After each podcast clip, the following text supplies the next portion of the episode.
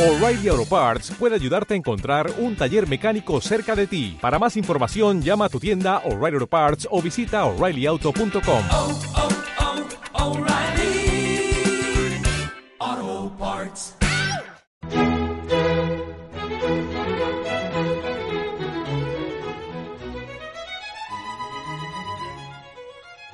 Hola de nuevo y bienvenidos a una nueva emisión de este podcast Guía de Barcelona, un podcast dedicado a esta maravillosa ciudad.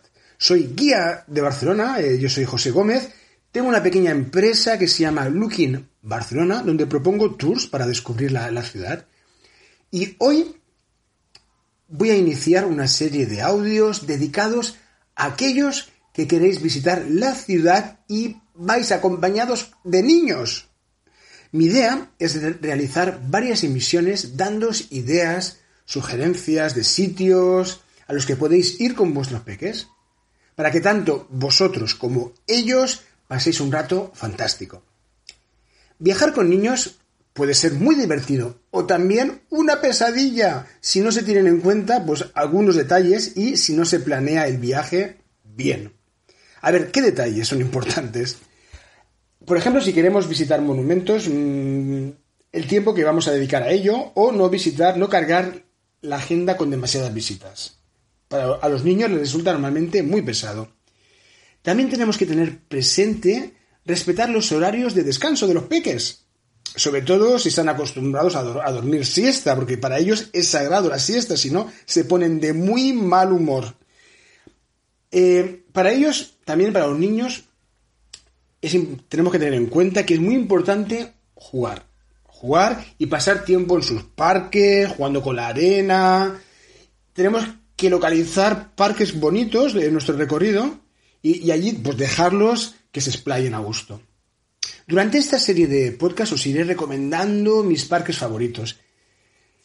Tenemos que también cuando viajamos tenemos que pensar en, en llevar una mochila bien grande, llena pues con comida y bebida, con pañuelos, gorras, con algún pequeño juguete que les pueda tranquilizar en momentos complicados. Los peques necesitan comer y beber con mucha más regularidad que los adultos. También creo que viajar con bebés pequeños, con bebés o con niños muy pequeñitos, puede ser complicado. Complicado tanto para ellos como para nosotros. Ya por sí, para empezar, la infraestructura es muy complicada. Tenemos que llevar el carrito, pañales que ocupan mucho espacio, biberones, ropa de recambio para los peques, pues si se hacen pipí, cambiarlos, comida. Para los, pe para los bebés, mmm, viajar normalmente no les gusta mucho. Les gusta pasar tiempo en su mantita, con sus juguetes. Aunque, oye, hay niños de todo.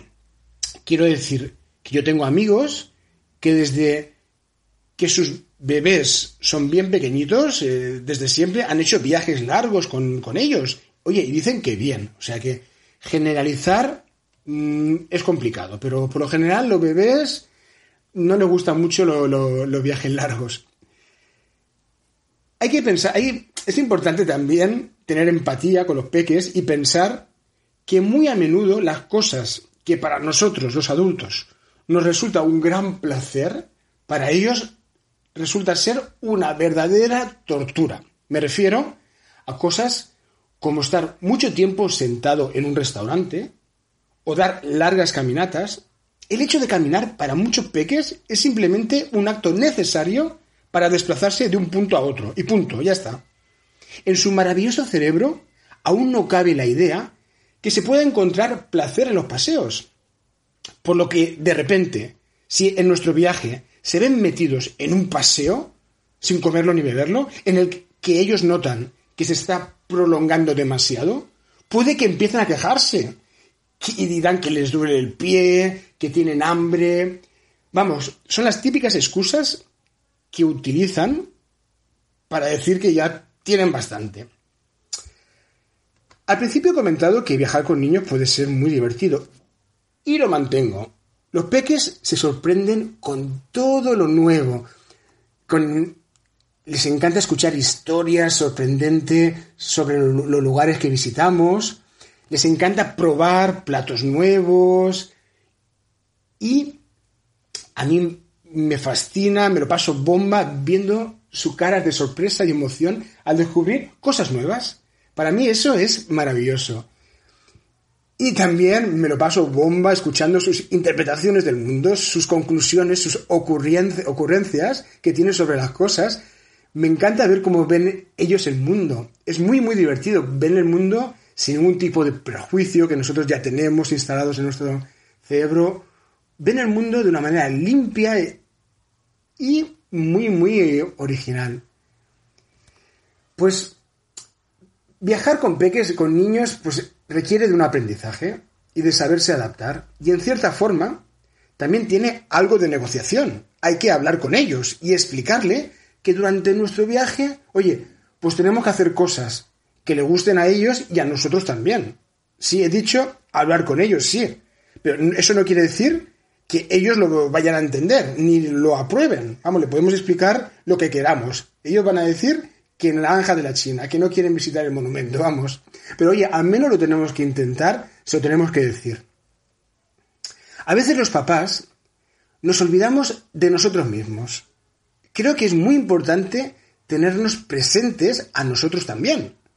Durante el viaje, hoy pues si podemos, hagamos algo que realmente nos apetece a la pareja. Algún intentar ir a, probar a, un restaurante si podemos, aunque sea comer un plato para que los nenes no estén mucho tiempo, visitar algún monumento. Pues darnos algún capricho, ¿por qué no? Que oye, que nos porque nosotros lo valemos y también nos lo merecemos. Os puedo asegurar que es muy sano pensar también en nosotros mismos. En todos los años que llevo trabajando como guía en Barcelona, he enseñado la ciudad a muchas familias con peques y he trabajado también con agencias de viaje especializadas en familias. Y además, creo que lo más importante de todo es que tengo dos niños. Yo también pertenezco al Club de los Papás. Teo, de 8 años, y Daniel, de 6. Así que las cosas que aprendes cuando viajas con niños es eso, es que es muy importante planificarlo más o menos todo, bien, más o menos bien, lo que vamos a hacer, dónde vamos a dormir, qué vamos a visitar, intentar buscar lugares que nos gusten a todos. Ya sé que es difícil, pero os puedo asegurar que esos lugares existen y os los voy a explicar en esta serie de capítulos. Así que empecemos. Hoy hablamos de un parque enorme, uno de los mayores parques de la ciudad. Se llama el Parque de Diagonal Mar. Un lugar al que yo mismo voy a menudo con mis peques y donde ellos disfrutan un montón y nosotros, yo mi mujer, también. Podéis llegar en metro. La parada más cercana es Selva de Mar. Es la línea amarilla. Y la boca de metro está situada solo a unos 8 minutos a pie del parque. El nombre, Diagonal Mar, proviene de su proximidad, su proximidad perdón, a la avenida Diagonal, una de las avenidas más importantes de la ciudad, y que, como su nombre indica, atraviesa la ciudad en diagonal. Y además el parque está situado al lado del mar. Es uno de los parques, como hemos dicho, más grandes, son 14 hectáreas de parque. Se inauguró en 2002, en los terrenos de una antigua fábrica, la Macosa, una industria muy importante en la ciudad ya que empleaba a miles de barceloneses. Macosa fabricaba trenes. De hecho, el barrio donde se sitúa el parque se llama Pueblo Nuevo. Y todo el barrio estaba lleno de fábricas. Todas esas industrias se empezaron a, demolir hace unos 30 años más o menos, siendo reemplazadas por edificios de apartamentos, de oficinas, también hay universidades, se hicieron grandes zonas verdes. De hecho, si os gusta la arquitectura, os encantará la zona. Hay edificios de arquitectos famosos en el mundo entero, como por ejemplo el francés Jean Nouvel y de muchos más. Al lado del parque veréis que se levantan algunas chimeneas enormes de ladrillo, que formaban parte de la Macosa. Se dejaron ahí como testigo de ese pasado industrial que fue tan importante para el desarrollo económico de la ciudad. Este proceso industrial comenzó a mediados del siglo XIX y situó a Barcelona entre las ciudades más importantes de Europa. Diagonal Mar es un parque con un diseño muy moderno. Está salpicado de bancos donde se combina el metal con la cerámica. Dos elementos que representan la tradición y los materiales de construcción actual.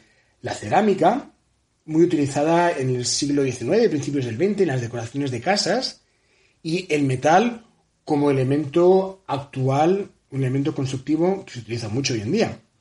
En nuestro paseo por el parque vemos que se levantan unos tubos metálicos muy originales que en ocasiones serpentean aéreos y forman un conjunto escultural muy divertido. Esos tubos sostienen a unos 3 metros de altura unos maceteros enormes hechos a partir de la técnica del trencadís. El trencadís es una técnica de realizar mosaicos que Gaudí popularizó ya que la utilizó mucho en sus casas. Consiste en romper la cerámica, la cerámica en pequeños trozos para después adaptarla, después adaptar todos esos pequeños trozos a todo tipo de superficie. Así encontramos superficies curvas adornadas con mosaico, que esto es, original. Normalmente el mosaico se pone, la tradición antigua es ponerlo en superficies planas. Es un pequeño homenaje que los arquitectos que diseñaron el parque, Enrique Miralles y Benedetta Tiaglue, hicieron al genial arquitecto Gaudí. En nuestro paseo por el parque también nos encontramos muchos caminos que, lo cruzan, que nos conducen a lugares siempre sorprendentes. La, naturaleza nos aborda muchos tipos de árboles como el drago canario, también flores, hierbas aromáticas, dos puentes de madera cruzan un enorme lago artificial, donde a menudo se pueden ver diferentes tipos de patos y aves acuáticas que paran en este humedal para reposar durante sus peregrinaciones a África. En el lago a menudo se ve gente que juegan con sus bellos barcos teledirigidos y es muy es bonito. También existen unas pequeñas colinas de césped en las que se deslizan unos grandes y anchos toboganes metálicos. Atención, ¿eh? este es el punto interesante. A mis hijos les encanta y os recomiendo que vayáis. Normalmente hay muchos niños.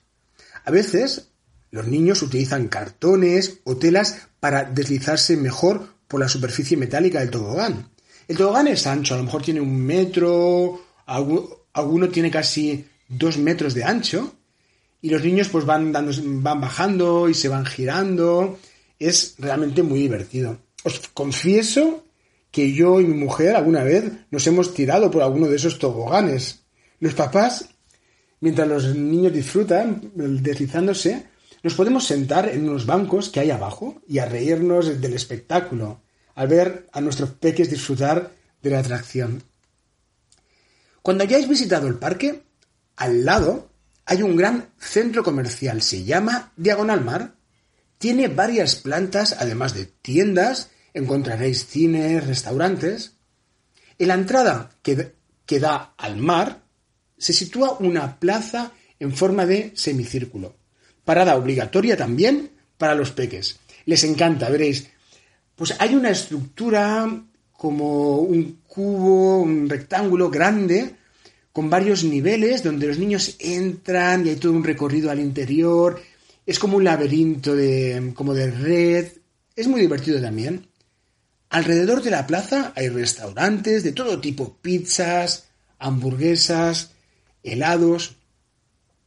Y si aún nos quedan energías, os podéis pasar por la playa, que se encuentra a unos 10 minutos a pie. Pero otro día dedicaremos un capítulo entero a la playa de Barcelona que es otro lugar fantástico para ir con peques y para nosotros también, para hacer deporte, pasear. Y bueno, esto es todo por hoy. Si os ha gustado, no olvidéis darle al corazoncito, a compartirlo, a compartir el audio, así puede llegar a más gente. Y también me podéis escribir, que me haría mucha ilusión. Escribidme, decidme pues vuestra experiencia de viajar con peques, los trucos que utilizáis, o si vivís en Barcelona o habéis visitado la ciudad, aquellos lugares que les pueden encantar a los peques. Habladme de vuestras experiencias. Y si queréis, eh, pues las puedo comentar aquí en el audio y así las, las puede escuchar más gente. Esto es todo, así que os espero en un próximo capítulo. Hasta luego y no olvidéis, eh, atención, eh, no olvidéis de ser felices. Adiós.